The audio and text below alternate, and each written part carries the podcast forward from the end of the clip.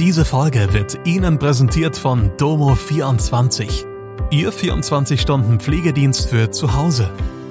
Heute noch die Unterstützung finden, die Ihre Liebsten im Pflegealltag benötigen.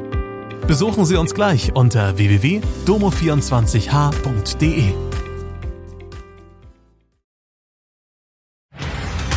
Hallo, das sind die Nachrichten von Dienstag aus Mannheim und der Region.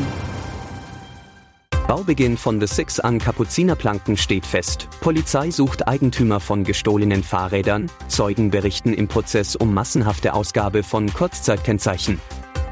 Ein Streit um den Bauzaun hatte für Verzögerungen gesorgt. Nun steht der Baubeginn für das Projekt allerdings kurz bevor. Bauherr ist die Box Real Estate O6. Im Erdgeschoss werden Einzelhandelsgeschäfte und Gastronomie einziehen. In den Obergeschossen 3 bis 6 entstehen insgesamt 25 Wohneinheiten. Der Bau von The Six ist derzeit rund drei Monate in Verzug.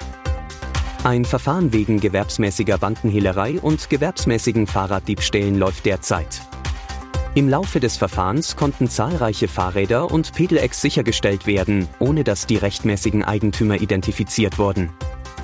Die Polizei geht davon aus, dass die Räder im Laufe des Jahres 2023 auch im Großraum Mannheim-Heidelberg entwendet wurden. Personen, die ihr Fahrrad auf einem der Bilder erkennen, werden darum gebeten, sich mit der Kriminalpolizei Heilbronn in Verbindung zu setzen. Alternativ können Sie den Diebstahl bei der nächstgelegenen Polizeidienststelle anzeigen und dabei auf diese Fahndung und einen Eigentumsnachweis hinweisen. Ermittler berichteten über ein weiteres Geschäftsmodell, bei dem Fahrzeuge, die keine Erstzulassung in Deutschland erhalten sollten, als Gebrauchtwagen angemeldet wurden. Die Ermittlerin spielte dabei auf den Angeklagten und sein Netz von Zulassungsdiensten an.